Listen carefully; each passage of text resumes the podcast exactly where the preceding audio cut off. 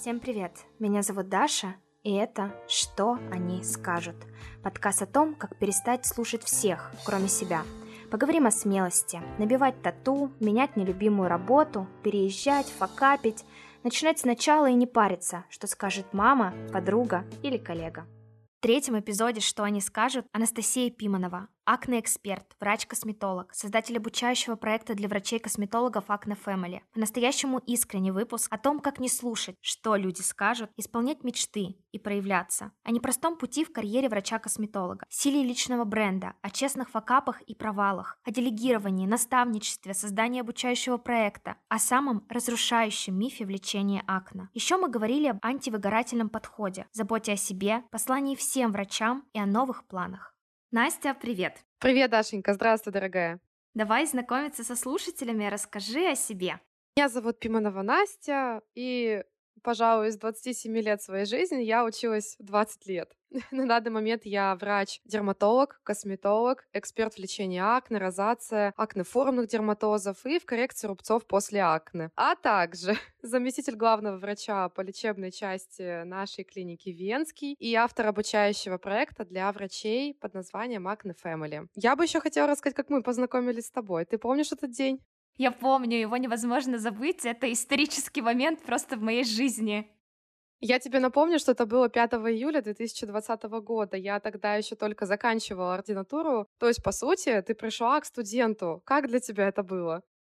Для меня это было потрясающе, потому что я не понимала, что ты студент, но это, знаешь, была последняя надежда на чистую и здоровую кожу, когда ты уже будто бы уже ни во что не веришь, все понятно, что, возможно, это будет очередное знакомство с очередным дерматологом, и тебе выпишут какие-то волшебные мази, ну а вдруг поможет. Примерно такие мысли у меня были, когда я шла к тебе. Я очень счастлива, что ты мне доверилась, и вообще всем пациентам, кто доверял мне в начале моего пути, это отдельная радость и счастье, что вы все у меня есть. Ну вот уже прошло два года, сколько мы с тобой работаем. И это два года моей чистой кожи и история, которая длилась лет 10, и все болтушки, дегтярное мыло и вообще просто заговоры, все, все, что я только не перепробовала в лечении кожи, этот период закончился, и вот уже два года потрясающая ремиссия, чистая кожа благодаря знакомству с тобой. Я очень счастлива этому, Дашенька. Надеюсь, что слушатели уже немного познакомились с тобой. Настя, поделись, как все началось. До огромной записи, открытия своей клиники. Что было в начале? Ты знаешь, когда я получила свой заветный диплом врача, я поступила в ординатуру и сразу же устроилась на работу в салон красоты. Я даже вещи еще не разобрала после переезда в Екатеринбург, но я уже готова была работать. Э, на тот момент у меня были корочки косметолога-эстетиста после шестимесячных курсов, но впереди у меня было два с половиной года учебы на врача-дерматолога и косметолога. И я понимала, что это как-то нужно все оплачивать для того, чтобы исполнить свою мечту. Тогда я работала смены по 12 часов в выходные дни, и по будням это было 6 часов после учебы. Это было выматывающе, но, если честно, я тогда об этом даже не думала и не понимала этого. Возможно, было проще, потому что из всех этих рабочих часов на самом деле я работала часа 3-4 максимум за все свои смены, потому что пациентов не было. Не было никакого потока, не было огромной записи, и нельзя было уйти из салона, это самое главное. И, по сути, я просиживала все свое пустое время в кабинете. Ну, конечно, забавно вспоминать, но я бралась за всю работу, которую мне давали. Мне приходилось оформлять брови, делать массажи лица, аппаратные массажи по телу, а, лазерную эпиляцию, какие-то базовые чистки и пилинги. И я должна сказать, что так продолжалось примерно год. Я очень плохо знала, кто я, поэтому очень горжусь подобным стартом, ведь у меня были абсолютно адекватные амбиции. Я не хваталась за шприц и не торопилась корректировать всем подряд губки, крича на каждом шагу, что я врач. Да, я врач, но не косметолог, и я четко понимала свое место. Кроме того, весь этот непростой путь и те пациенты, которые доверяли мне в самом начале, по сути, они и научили меня ценить это самое доверие. Они, по сути, познакомили меня с принципами работы в сфере услуг. Но при этом тяжелый график э, выработал физическую стойкость, а женский коллектив устойчивость психологическую. Это была настоящая школа жизни, должна сказать. Ну и я не знаю, что может мотивировать больше, чем просиживание в кабинете по 5-6 часов. Только представь, ты наедине с пустой пустой кушеткой и телефоном. И ты, конечно же, можешь убивать время, смотря сериалы, довольствоваться тем, что у тебя есть, но это, конечно, было вообще не про меня. Так я только начала работать, и уже в 2019 году я прошла курс какой-то, на который смогла наткнуться по Инстаграму, и начала вести свой маленький блог. Тогда у меня были в подписках, может быть, мои знакомые, какие-то друзья. Кстати, таким образом меня нашла и ты, потому что ты оказалась знакомой моего друга. Сейчас это кажется, что это просто многотысячная аудитория, очень развитый бренд, очень классный, визуально, эстетически приятный. Невероятно заглянуть назад и посмотреть, как это началось, как ты начинала, как ты стартовала. Мне кажется, всегда, когда мы смотрим на историю успеха, мы не видим и ошибку выжившего, и не видим какие-то факапы. У тебя есть потрясающая рубрика в Инстаграме «Факап историй». Поделись периодами как раз, когда было сложно. Ты уже об этом рассказала, но, может быть, есть еще какие-то непростые события в том, как твой путь начался и как ты дальше развивалась.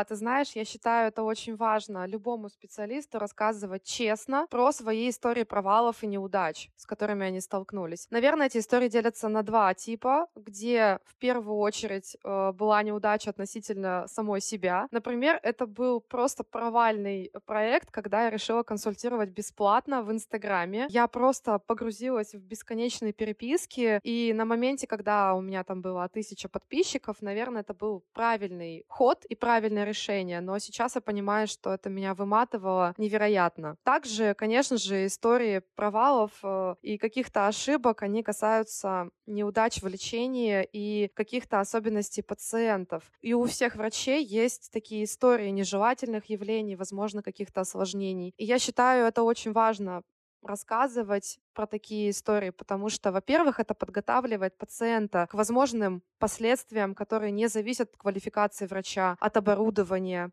а врачей это учит, ну, во-первых, честности, умению не заметать под ковер, а по сути это для них пример, что вообще-то это нормально, иногда ошибаться и не быть роботом. А во-вторых, это тот самый ценный чужой опыт, на котором врачи могут научиться не повторять эти самые ошибки. Но и самое главное, я думаю, что для врачей это возможность узнать возможности решения непростых ситуаций, возможности решения каких-то осложнений или нежелательных пагубных явлений. Так в моей практике случилась первая аллергия на лекарственный препарат. А, девочка получила сильнейший отек лица, и я после своего рабочего дня в пятницу по пробкам Екатеринбурга поехала к ней в общежитие, потому что помочь ей больше не мог никто. Я помогла ей, и считаю это очень важно не оставить пациента в такой ситуации наедине со своей проблемой. Так же, как э, и с другими ситуациями. Например, так как я работаю аппаратной косметологией, косметологии, конечно, иногда мы получаем более длительную реабилитацию, чем предполагаем. И в таком случае очень важно вовремя оказать пациенту помощь, восстановить его ткани и еще раз и опять же не оставить его со своей проблемой наедине. Я думаю, такие ситуации и истории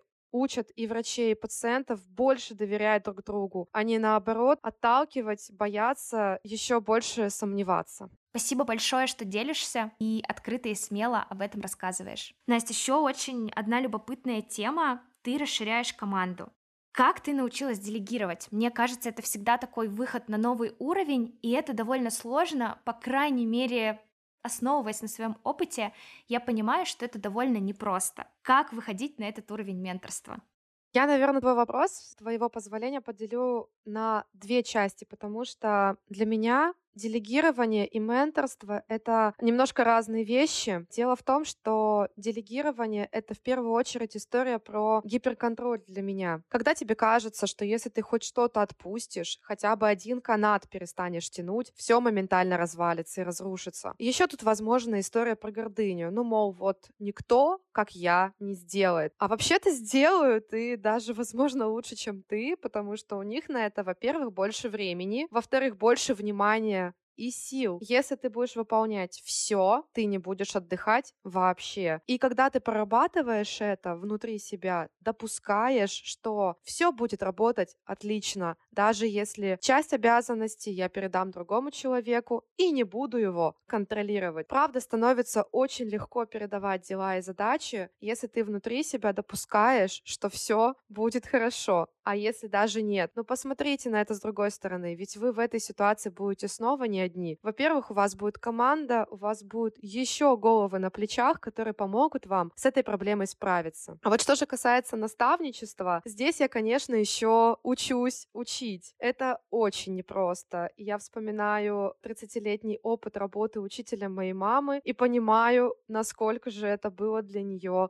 тяжело. Ну, во-первых, нужно разделять личное и рабочее. Когда ты взращиваешь протеже, ты, разумеется, очень привязываешься, у тебя появляется много эмоций, которые, правда, мешают критически мыслить, давать адекватную, конструктивную обратную связь. Не смешивать первое, чему я учусь. Ну и второе, пожалуй, опять же, про гордыню. Все-таки победы ученика — это не мои победы, это его и только его рост. Так же, как и его неудачи, мне не нужно принимать на свой счет и снова уходить в гиперконтроль. Ученик для меня — это умная, сильная личность. Лично я вижу так. Даю возможность самостоятельно решать проблемы, задачи, расти через них, помогаю присваивать успехи, проживать радость побед, разделяя их, а не обесценивая, забирая все лавры себе. Либо так, либо никак. Это уже будет не ученик, а просто лакей, который работает по принципу «принеси, подай, отойди, не мешай». Я знаю, что многих обучают именно так. И кроме того, я была на таком месте и должна сказать, что это просто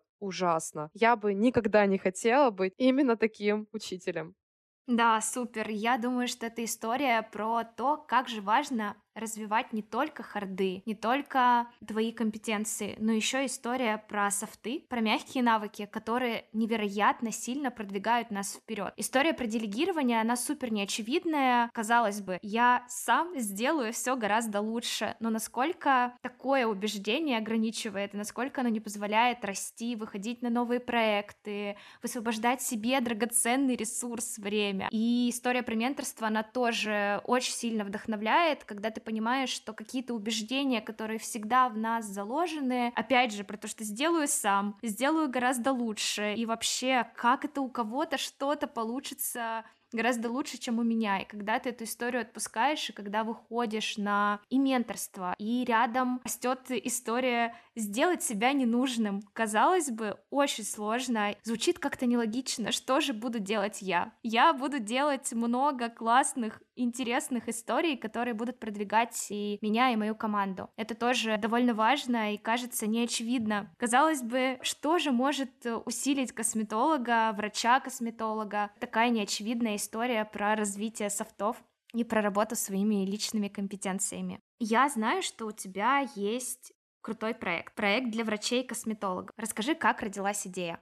Ты знаешь, что был очень важный момент, который не давал мне внутри покоя. Я вообще всегда действую из ощущения острой необходимости наладить в мире баланс, равновесие и справедливость. Меня очень расстраивает качество медицинской помощи в России по профилю акне и акнеформных дерматозов. Я думаю, что каждый слушатель слышал не один десяток историй про недокосметологов, которые без медобразования лечат акне выжигающими пилингами, травматичными чистками, усугубляя физическое и эмоциональное состояние пациентов. При этом очень талантливые звездочки, молодые врачи, ну или наоборот постарше, совсем не верят в себя. У них нет помощи, поддержки и самое главное, у них нет структуры знаний. Ведь в универе и ординатуре нам не дают этого. Либо обучают по старым лекциям, так как уже в мире никто не лечит, ну или э, попросту не обучают и отпускают свободное плавание. Отсюда и повсеместные спиртовые болтушки, дегтярное мыло, прижигание азотом, господи, переливание крови и бесконечные антибиотики. Потому что так учат. Я отвечаю на вопрос всех своих пациентов именно так. Почему я так долго не могу найти квалифицированную помощь? Потому что, к сожалению, эта проблема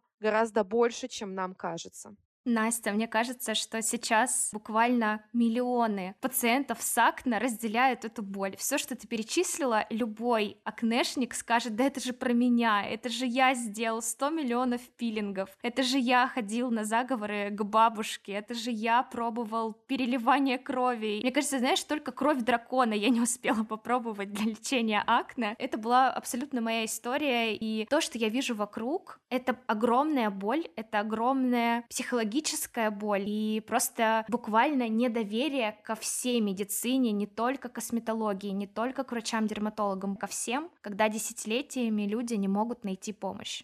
Моими глазами, Даша, это катастрофа. И именно поэтому я хотела создать проект, в котором врачи не просто прослушают нудную теорию, которую можно вообще-то и самим прочитать, а увидят эту самую науку в деле. Я хотела показать свой практический опыт, который строился исключительно на принципах доказательной медицины. Врачи, нужно сказать, в восторге и присылают благодарности практически каждый день, продлевают подписку, участвуют в консилиумах и, самое главное, помогают коллегам коллегам. Ведь у нас есть общий чат, и ты знаешь, я правда не могла представить, что у меня будет более 250 врачей, которые будут думать, вникать, анализировать каждую клиническую задачу, которую я им выкладываю. Это правда невероятно. Да, возможно, это малый процент, может быть, это небольшое количество, но я горжусь этими врачами, я горжусь, что они пошли в это, что они перепрошили себя. Многие кардинально изменили свое представление о лечении многих состояний и, наконец-то, стали делать своих пациентов счастливыми. Я думаю, что это огромная борьба с мракобесием вокруг акне, вокруг миллиона мифов, когда сами врачи по крупицам собирают научно-доказательную базу. И это так круто, что появилась комьюнити, которая объединяет вокруг себя классных спецов, которые всегда тянутся за знаниями, а, новыми исследованиями. Это безумно классно. И я рада, что во всех городах России сейчас есть специалист из твоего комьюнити, который может помочь страдающим таким же, как я когда-то. Это просто, я когда говорю об этом, просто мурашки по коже, что так много людей наконец получат помощь, которой они давно ждут. Настя, мой подкаст называется «Что они скажут?». Что это для тебя и как уйти в режим авторства и разрешить себе проявляться? Ты знаешь, Даш, я помню, что говорили слишком много. Это был бесконечный поток сомневающихся людей, которые не верили ни в меня, ни в мою профессию. Мне говорили, ты будешь косметологом, вот эти губы будешь колоть, гиалуронки вот эти ваши, а вдруг перекосит, ответственность-то какая? А какая конкуренция огромная, надо тебе оно. Этих косметологов, их же как грязи. И вот тут огромную роль сыграла моя мама. Она мне всегда говорила, да, Настюш, косметологов как грязи. Только надо быть не грязью, а косметологом. И когда ее не стало, я потеряла огромную поддержку. Она как никто верила в меня. Это было очень важно. Я счастлива, что она застала момент, когда записи у меня стали на неделю, а то и месяцы вперед. Она очень много гордилась. Ну и, конечно, я понимала, что мне придется выдумать новую профессию, новую специальность. По сути, я ведь не дерматолог. И прием дерматологический, и тем более венерологический я не веду. Я именно акне-эксперт, и в своей зауженной специальности я чувствую себя хорошо. Да, я не укладываюсь в привычные ожидаемые нормы. С одной стороны, я не занимаюсь увеличением губ, не занимаюсь омоложением. С другой, я не лечу псориаз и различные венерические заболевания. Я Настя Пиманова, которая не слушала, что они скажут. Я послушала маму, и себя. И стала тем, кем я захотела стать. Сейчас, как дерматолог, я лечу акне и все акне-подобные высыпания. Я работаю с розацией, с дерматитами. Это огромное количество людей, которые иногда годами не могут найти квалифицированную помощь по своей проблеме. Чтобы понимали, насколько огромная, на данный момент у меня запись, ну, примерно на 6 месяцев вперед. И эти люди, они просто никому не нужны. Их состояние обесценивается штатной фразой «вырастешь, пройдет». Как косметолог я работаю с самой эмоциональной, глубокой проблемой. Это рубцы, ведь иногда следы после акне переживаются гораздо тяжелее, чем сам воспалительный процесс. И эти девочки и мальчики снова никому не нужны. Зато губы сделать, пожалуйста, в ближайшем подъезде. И эти пациенты снова скитаются между пеленгующими косметологами косметологами годами. Поэтому я считаю, так важно занимать именно свою нишу, находить себя в ней, уходить в авторство и не бояться новых граней различных специальностей. Мне хочется здесь добавить, что все, кто сейчас начинает что-то новое, найдите свою стаю, найдите тех людей, они наверняка есть в вашем окружении, которые вас верят, которые поддержат, которые вовремя скажут, ты сможешь, я в тебя верю. Этим человеком можете быть вы сами, и вы сами можете поверить в себя и сказать, что у тебя все получится. И да, постепенно, понемногу, не сразу, где-то будет довольно сложно, но все-таки встать на эту тропинку режима авторства, попробовать забить на все мнения, на все мнения окружающих, которые говорят, что у тебя не получится, или, как ты сказала, косметолог, что это такое, накачивать губы, искать свою нишу, искать, тестировать гипотезы. Когда нападает самозванец и говорит, что у тебя ничего не получится, очень классно сосредоточиться не на том, как я сейчас выгляжу и что скажет Света из соседнего подъезда, а подумать, кому я могу помочь, а чью проблему я решаю.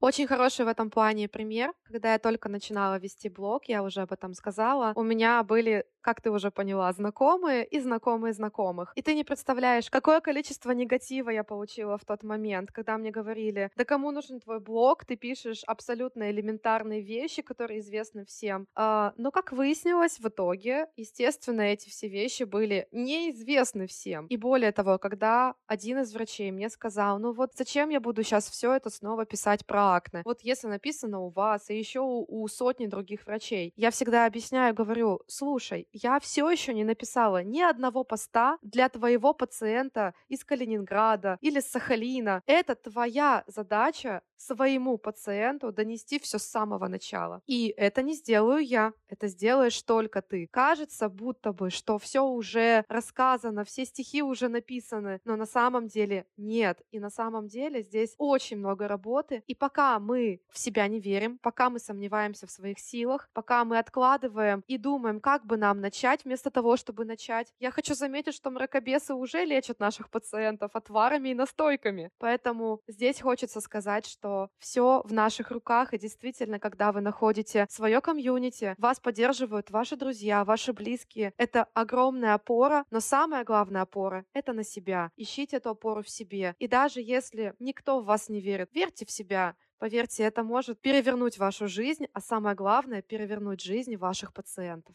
Да, абсолютно с тобой согласна. Хочется поговорить еще про одну очень важную тему. Во всех помогающих профессиях мы много говорим о спасении, о помощи. В помогающих профессиях очень важно не забывать про правила самолет. Надевать маску сначала на себя, и потом на ребенка. Расскажи, что помогает не подгорать, не выгорать, когда людей, которые ищут помощь, очень много. Когда историй таких со страданиями, со слезами тоже очень много, и запись буквально на месяцы и на полугодия вперед. Вот тут я уже могу сказать, что я профи. Как я выяснила опытным путем, э, самое главное врачу понимать, что он не должен быть хорошим доктором для всех, отвечать среди ночи, работать без выходных, как учил нас добрый доктор Айболит. Ведь еще тогда в детстве нам внушили, что вот он-то классный, ведь он 10 ночей не ест, не спит, не пьет, а лечит несчастных зверят. Мне, конечно, очень жаль этого дедушку и тех, у кого остались внутри установки «умри, но сделай». Сначала пациент, потом только ты. Это, конечно, разрушительные установки, которые приводят к выгоранию. Конечно, это скорее про спасательство. Спасатели, как мы знаем, очень быстро умирают. Поэтому, если врач не будет достаточно отдыхать, не сможет выстроить личные границы в соцсетях, он выгорит, думаю, ну, месяца за два. Сейчас я научилась держать баланс, но раньше я уставала очень сильно. Отдавала все, что у меня есть. Переписывалась с пациентами часами, консультировала в Инстаграме неизвестных мне людей. Теперь все иначе. Я ценю свое время и прошу это делать окружающих. Я работаю в строгом графике и в тайминге в клинике и практически никогда не задерживаюсь. Работа в соцсетях также у меня проходит в определенных строгих временных рамках. Ну и, конечно же, я держу руку на пульсе, отслеживаю, когда я взяла на себя слишком много и нужно наконец-то передохнуть, сократить количество рабочих часов, а возможно количество консультаций и каких-то процедур. Я реагирую на первые звоночки от моего организма. Как правило, это проявляется утомляемостью, апатией, снижением либо повышением аппетита. Это очень важно заметить эти первые звоночки. Ведь если я вовремя не отдохну всего три дня, я уйду на больничный на две, а то и на три недели. А так мой организм уже делал дважды, и за это время представьте количество пациентов, которых я не смогла принять. Разве это кому-то помогло? То, что перед этим я работала без выходных 7 дней подряд уникальный парадокс, когда количество, которое должно спасти еще больше. Принцип «не плачь, а херач» должен вообще победить все вокруг, он, наоборот, отбрасывает назад. Этот шажочек к отдыху, к заботе о себе во многом дает возможность сделать больше. И опять же, эта мысль не лежит на поверхности не только в помогающих профессиях. В любой карьере, в любом деле можно сделать так можно отдохнуть, можно позволить себе взять тайм-аут, и это не отбросит вас назад, вы не сойдете с дорожки, просто умрете на обочине в бедности. Нет, это так не работает. Скорее всего, забота о себе и понимание того, что силы ограничены, дает гораздо больше энергии, дает возможность бежать марафон, а не спринт, который закончится буквально за 5 минут, и количество работы увеличится в разы, и, скорее всего, результат будет абсолютно не тот, который вам бы хотелось получить. Спасибо тебе, что ты поделилась своей историей. Мне хочется поговорить еще про огромный пласт мы уже об этом говорили, это мифы, это огромное количество булшита, которым кишит интернет про акне, про лечение акне. Расскажи самый распространенный миф, который ты довольно часто слышишь. Ты знаешь, Дашенька, я, наверное, назову самый разрушающий миф, который я знаю про акне. А это рекомендация «подсуши все свои прыщики на солнышке», а еще лучше сходи в солярий. И если все остальные рекомендации, они просто не помогают, ну, либо делают незначительно хуже, то эта рекомендация несет потенциальный вред. Ведь ультрафиолетовое излучение и тем более походы в солярий повышают риски рака кожи в десятки раз. И здесь очень важно понимать, что когда такие рекомендации дают врачи, от таких врачей нужно бежать. Конечно же, мифов очень много. Они связаны с тем, что надо найти мальчика или девочку, и с тем, что каким-то образом помогут роды или беременность, с тем, что нам помогают подсушивающие спиртовые средства. Но самое главное здесь понимать, что когда врач дает какие-то рекомендации, он хотя бы не должен навредить. Настя, расскажи, что бы ты хотела сказать коллегам-врачам? Мы тоже про это немного поговорили, может быть, какие-то основные мысли, что ты хочешь сказать тем коллегам, врачам, которые нас услышат? Во-первых, я бы хотела сказать вам, проявляйтесь. Никто не узнает, какой вы классный специалист, если вы об этом никому не сообщите. Если вы не покажете результаты своих трудов, их никто и не оценит. Не нужно думать, что за вас уже все написали и переписали, как я и сказала ранее. У вас есть огромный пласт пациентов, у этих пациентов есть свои подписчики, и ваш пост может попасть в руки тому самому страдающему человеку, который десятками лет не может найти решение своей проблемы. Возможно, именно вы решение и ключик. Помните об этом и не забывайте о том, что мы не слушаем, что они скажут. Второе и, пожалуй, не менее важное — это хвалите себя. Присваивать победы и успехи — это, пожалуй, самое важное в нашей профессии. Даже маленькие, незначительные, как вам кажется, победы могут помочь вам идти дальше. Как вы будете создавать новое, если вы еще старое не присвоили и не оценили? Поверьте, это изменит вашу жизнь и ваше впечатление о вашей работе. Идите к единомышленникам, получайте обратную связь, взращивайте веру в себя и в свое дело. Третье — это, конечно же, про отдых, то, что я уже сказала. Чем больше вы будете отдыхать, тем больше вы будете работать. Да, странный парадокс, но так оно, к сожалению, работает. Выключайте телефон, смотрите, наблюдайте, как растет трава. Пациенты дождутся, поверьте, а их будет еще тысячи и тысячи, а вы у себя один или одна. Берегите свое физическое и ментальное здоровье. Спасибо, Настя, тебе большое. Я уверена, что это цифровое послание обязательно дойдет до слушателей. Настя, расскажи, что впереди? Ты знаешь, я решила выходить на новый уровень своего проекта. Я поняла, что обучать врачей — это то, что меня заряжает, то, что меня делает счастливой, и я хочу делать это еще лучше. Я хочу профессиональную съемку, я хочу классную платформу, где у врачей будет возможность перематывать мои видео, замедлять их или наоборот ускорять, потому что сейчас это платформа Инстаграма, и, конечно, многие функции моим врачам недоступны. Поэтому впереди я бы хотела увеличить количество врачей в своем проекте, проекте. И больше заниматься именно обучением. Что же касается очной работы, я бы хотела проводить личное обучение, я бы хотела проводить повышение квалификации, приглашать врачей в нашу клинику и проводить для них личные очные семинары, которые позволят им лучше разбираться в некоторых вопросах лечения и, возможно, больше верить в себя. Что же касается пациентов, я планирую работать столько же. Я планирую взращивать своих учеников, которые тоже будут будут помогать мне принимать большее количество пациентов. Ну и, конечно же, это увеличение парка аппаратов, работа с разными патологиями,